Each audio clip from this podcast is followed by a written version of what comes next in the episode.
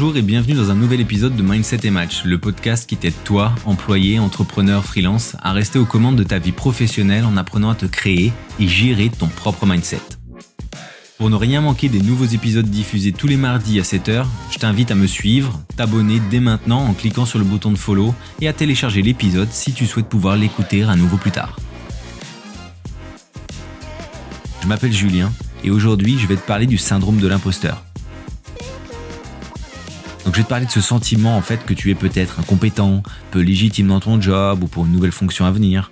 Euh, tu as peur d'être démasqué ou de ne pas être à la hauteur des attentes qu'on place en toi. Et moi-même j'ai vécu euh, ce genre de situation. Et comme je pense qu'il y a pas mal de bullshit aussi autour du sujet et pas mal d'idées euh, d'idées reçues, bah, j'ai décidé de te donner en fait des astuces pour mieux l'appréhender ce syndrome. Premièrement, je pense qu'il est important de comprendre que le syndrome de l'imposteur, bah, c'est un phénomène qui est assez courant et que beaucoup de personnes en souffrent. Donc même les, les personnes les plus brillantes. Hein.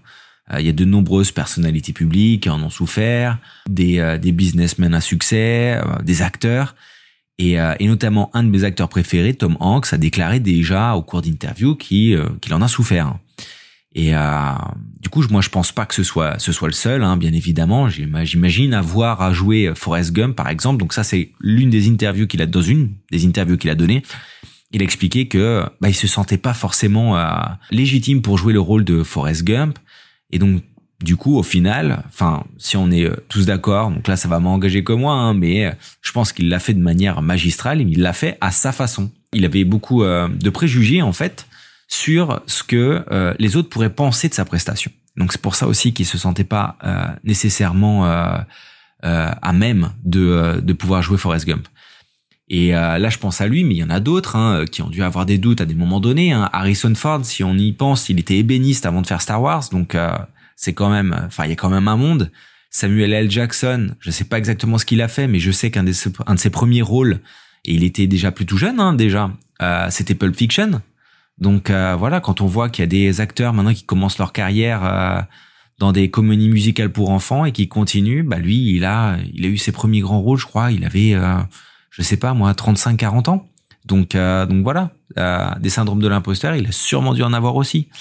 Et il y a aussi des études qui ont montré que jusqu'à 70% des personnes en entreprise souffrent du syndrome de l'imposteur à un moment ou à un autre de leur carrière. Donc là, je suis allé fouiner un peu, hein, euh, et j'ai vu que la première étude, une des premières études, elle remonte à 1978. Donc, c'est pour dire que ce n'est vraiment pas nouveau et que c'est quelque chose qui est vraiment courant et qui touche beaucoup de monde. Donc maintenant que je t'ai décomplexé face à ce syndrome, euh, en gros, moi je voulais justement euh, m'attarder sur quelque chose de que je pense qui est assez central, c'est le fait qu'il faut bah, reconnaître et accepter ses pensées et ses émotions. Donc le fait de prendre conscience euh, de ses pensées et de les accepter, c'est le premier pas en fait vers une meilleure gestion en fait des situations qui sont complexes. Donc le syndrome de l'imposteur, généralement, il vient de situations qui sont complexes, de quelque chose, peut-être une situation qu'on n'attend pas ou qu'on appréhende. Et du coup, ici, bah, les sentiments et les pensées, il s'agit pas de les ignorer ou de les nier. Euh, il faut les accepter, les reconnaître pour ce qu'elles sont. Et ce ne sont que des pensées. Et euh, il y a une grosse différence entre pensée et réalité ce qu'on pense n'est pas forcément la réalité. Et là, du coup, je vais te donner un exemple très basique hein, qui va, je pense, parler à, tout le monde. Hein. Euh, quand on est jeune, quand on est ado, c'est le moment des premiers fleurs, des premiers amours. Donc voilà, bon, c'est euh, des moments où on commence à expérimenter des choses, des choses nouvelles. Et on a tous, ou presque, hein, euh, eu affaire à des ruptures compliquées. Par exemple, quand on se faisait larguer. Et bon là, je vais peut-être juste parler pour moi, mais moi je me disais, euh, ouais, en fait, je suis une vraie loque, je vois rien, euh, je suis un con, euh, je la mérite pas de toute façon. Donc voilà, on, enfin, on, a des, euh, on a des pensées et des émotions qui sont tout à fait naturelles, mais qui ne sont pas forcément réelles. À l'inverse, quand on commence à avoir des vues sur quelqu'un, par exemple, sur une fille, sur un garçon, euh, on se dit, euh, on peut se dire, ah mais de toute manière, elle ne va jamais me parler, elle va jamais me calculer, euh, elle est trop jolie pour moi, avec mes lunettes et puis ma coupe de premier de la classe. Là, je grossis un peu le truc, hein, mais bon, c'est juste pour donner vraiment un, exemple que je trouve parfait pour montrer que, bah voilà, on a tous, on a syndrome de l'imposteur, ah mais de toute façon, je suis pas à la hauteur pour faire quelque chose ou pour avoir accès à quelque chose, alors que eh ben, ce ne sont que des pensées et pas nécessairement la réalité. Donc voilà, je pense que euh, on n'a pas nécessairement conscience des choses parce qu'on aussi on manque de recul, d'expérience, mais ça, ça s'acquiert avec le temps. Et ce qui m'amène du coup à la, au troisième et au quatrième point qui découle de ce que je viens de dire. Donc là, on va rentrer dans un aspect un peu plus euh, entre guillemets temporel et pragmatique. Donc le troisième point, en fait, c'est qu'il est essentiel de se concentrer sur ses réussites plutôt que ses échecs. Donc là, on est très pragmatique. C'est, il faut prendre le temps de faire en fait une liste des réussites euh, passées, euh, des compétences, des réalisations. Et en gros, on prend, là, on prend note du positif, hein. même euh, des même des enseignements, à vrai dire, des enseignements que l'on tire d'échecs. Qu'est-ce que ça nous a apporté? Simon Sinek dit peu importe ce que l'on fait, tout arrive à un prix. Et donc même quand quelque chose de mauvais arrive, et que l'on paye un certain prix, ok, on paye, mais bah, qu'est-ce qui en ressort? Lui, par exemple, Simon Sinek, euh, il est tombé en, dépression, hein, une dépression sévère, euh, qui l'a fait énormément réfléchir sur ce qu'il voulait, sur le pourquoi. Et maintenant, en fait, c'est quelqu'un qui s'est créé une toute nouvelle vie avec un tout nouvel horizon. Euh, il a, il a complètement changé et, et, et pour le mieux. Donc, il dit d'une situation euh, entre guillemets horrible a découlé énormément de joie et énormément de, de positif et d'espérance pour le futur. Et donc prendre conscience de qui on est, de ce que l'on a accompli, du bon et du mauvais qui nous est arrivé, va nous rendre en fait plus à même d'avancer et de pouvoir se projeter. Et donc, justement, de pouvoir euh, contrer ce syndrome qui fait qu'on se dit, bah en fait, je suis pas à la hauteur. Et donc, j'en arrive au quatrième point, et, euh, et c'est euh, un élément dont j'ai déjà parlé dans d'autres dans d'autres épisodes, c'est qu'il est important de sortir de sa zone de confort et de relever de nouveaux défis. En fait, en relevant de nouveaux défis, euh, bah toi, tu vas être capable, par exemple, de te prouver à toi-même que tu es capable de réaliser de grandes choses.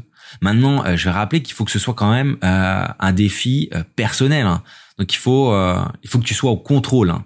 Il faut que ce soit toi qui décides de ce que tu veux réaliser. Donc euh, il faut que tu sois au contrôle de tes propres batailles. Voilà, c'est ça. Euh, c'est pas euh, essayer de tenter de gagner les batailles des autres. Il faut que ce soit vraiment un objectif que tu te sois fixé, un but personnel. Donc quelque chose que tu veuilles réellement accomplir. Je vais donner un, exemple personnel. Moi, par exemple, à un moment donné, j'ai voulu explorer le business des cours en ligne. Donc, j'ai vu ici au Brésil que ça commençait à monter. J'avais identifié des possibilités pour ma femme. Donc voilà, je m'étais dit, bah, ça pourrait être bien. Elle, elle avait, euh, elle était intéressée, intriguée. Et donc, qu'est-ce que j'ai fait? Au lieu de foncer tête baissée, j'ai pris des décisions. Donc, mon objectif, il était de pouvoir lancer des cours en ligne. Ok. Qu'est-ce que j'ai besoin de faire pour ça? Donc, j'ai identifié qu'il fallait que, entre guillemets, je retourne à l'école. Donc, que je, je bûche de nouveau sur le marketing que j'avais un peu laissé de côté. Mais c'est pas tout parce que euh, il fallait aussi que je lance le cours au Brésil. Donc, qu'est-ce qu'il fallait que je fasse? Que j'étudie avec des cours de personnes qui sont d'ici, qui connaissent la culture, qui connaissent les différents modes d'approche des prospects, d'exécution des idées, etc. Donc, il y avait réellement beaucoup de choses, mais j'ai fait une liste tout simplement et je me suis tenu à cette liste pour pouvoir relever ce défi. Et aujourd'hui, on a lancé avec ma femme son cours en ligne. Donc elle, est dentiste sur une niche bien précise, pour un public bien précis, et ça fonctionne. Maintenant, est-ce que je considère que le défi est rempli? Oui et non, parce que le cours, il est lancé. J'ai dit que ça, ça fonctionnait, bien évidemment, mais on a identifié de nouveaux objectifs. Donc, on reste pas sur nos acquis. On continue d'avancer. On essaye de se projeter. Comment améliorer l'expérience des étudiants, convaincre plus de dentistes d'investir dans le cours, etc. Donc, il y a énormément de choses qui nous donne en fait un but. Donc voilà, je me considère pas nécessairement comme un expert, mais je sais que j'ai l'expérience suffisante pour pouvoir, par exemple, proposer mes services à d'autres personnes. Donc moi, je n'étais pas du tout un professionnel du business des cours en ligne et aujourd'hui, bah, je peux dire en fait que je sais comment faire pour lancer un cours en ligne. Je sais ce qu'il faut mettre en place, mais je n'arrête pas pour autant d'étudier et de d'essayer de m'améliorer pour pouvoir continuer à avancer. Et donc pour terminer, je pense que c'est important aussi de, parler des attentes irréalistes.